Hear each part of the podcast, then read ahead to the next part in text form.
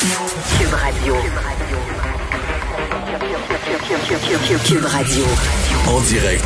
On voit que le ministre de la Santé est assez frileux à avoir là, des, des consignes, euh, disons, euh, différentes pour les partisans du CH. Est-ce que ça, c'est une bonne affaire? Parce qu'on sent que des fois, c'est un peu à géométrie variable, là, tout ça. Ben, euh, je sais pas pour toi, mais moi, je suis assez mêlée euh, par rapport à- au changement de couleur là, au Québec. Aujourd'hui, je veux bien croire qu'on dit adieu au orange, adieu au rouge. Mais ce matin, moi, je me lève, j'annonce ça en grande pompe, OK, à mes enfants. Je leur dis, hey, on est en zone jaune à partir d'aujourd'hui, on va avoir plus de liberté. Et là, commence à me poser 32 questions.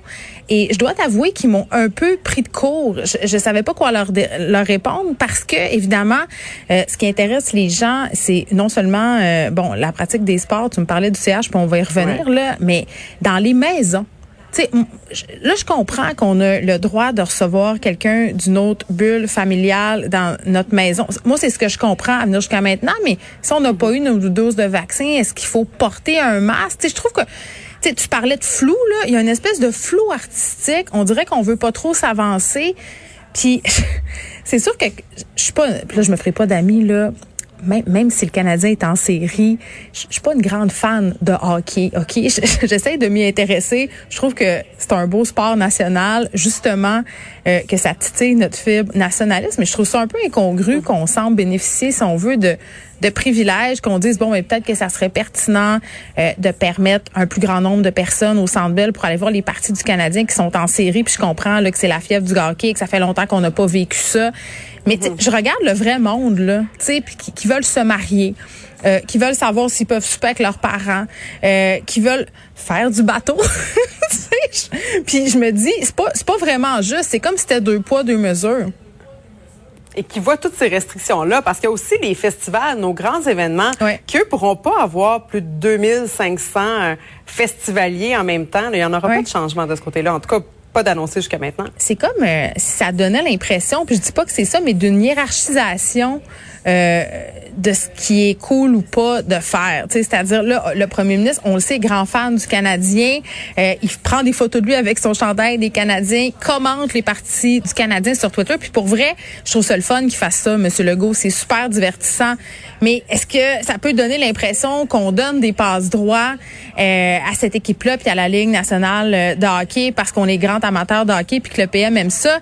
Tu sais, ça peut envoyer un drôle de message. C'est vrai que les festivals, ben ils regardent ça aller puis c'est pas juste. Puis tu sais les euh, tout ce qui se passe aussi comme euh, événement au Québec dans les différentes petites municipalités, puisqu'on pense à Montréal, mais je sais pas là, mais l'été au Québec, il y en a des festivals, il y en a des spectacles, il y a des, il y a des shows d'humour un peu partout. Puis peut-être qu'on bénéficiera pas des mêmes largesses et que ça aura aussi des impacts économiques sur la vie euh, de ces petites régions-là, des artistes, des gens qui, qui essayent de tirer euh, leur épingle du jeu depuis des mois. Là, je pense qu'il faut se le dire.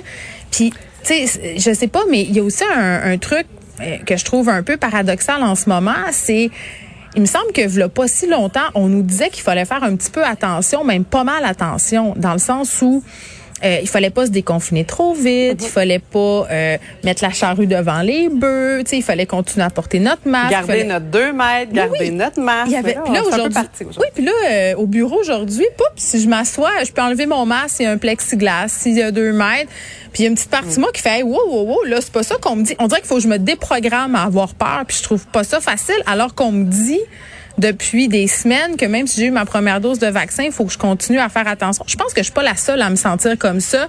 Euh, je veux que ça aille vite. J'ai envie que ça aille vite parce que je suis tannée. Mais là, ça va vite, puis je suis comme, Ouais.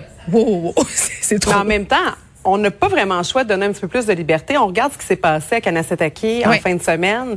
Euh, Il y a des gens quand même qui vont se rassembler puis vont faire fi des mesures sanitaires. Puis ça risque d'être pas mal plus grave que si on se rassemble dans un bar ou est-ce que là c'est contrôlé ou encore dans Oui. un restaurant. là? Ben, euh, je suis entièrement d'accord avec toi. Euh, Je pense qu'en ce moment, on est rendu là. Euh, je pense que on était euh, difficile à contenir. Les gens, on le voyait, décidaient de se réunir quand même, faisaient ce que j'appelle des accommodements raisonnables sanitaires à la carte. là. C'est-à-dire, moi, je pense que ça, c'est sécuritaire, donc je vais le faire.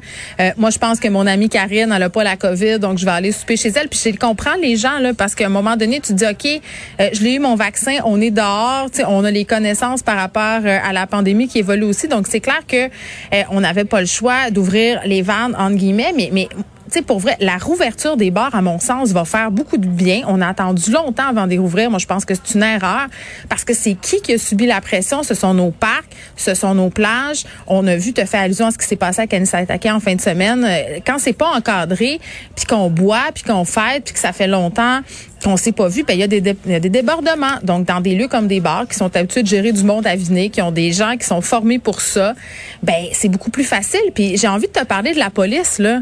C'est parce que la police, c'est pendant que c'est la Covid là, puis qu'on contrevient aux règles sanitaires, il y a d'autres crimes hein, euh, qui continuent d'arriver, il y a d'autres enquêtes qui doivent se poursuivre. Donc pendant qu'ils sont occupés à gérer tout ça, ben il y a d'autres affaires qui se passent. Donc je pense que ça va être aussi un certain soulagement pour les policiers que ça se déplace un peu dans des lieux plus contrôlés, plus contrôlables aussi. Euh, puis, tu sais, j'ai envie de dire que moi, je nous fais confiance. oui, on a vu des photos de monde qui dérape, de monde qui font pas attention, mais globalement, là, je pense que ça se passe bien. Je pense que le monde fait attention. Je pense que les gens ont pas envie de revenir en arrière, sont bien conscients, puis ça se passe super bien la vaccination. Les gens, ils vont en grand nombre. Bon, peut-être moi les 18-29, mais on travaille là-dessus. Et le bilan, en tout cas, qui s'améliore. Fait que ça, c'est une bonne nouvelle. Merci beaucoup, Geneviève. Merci.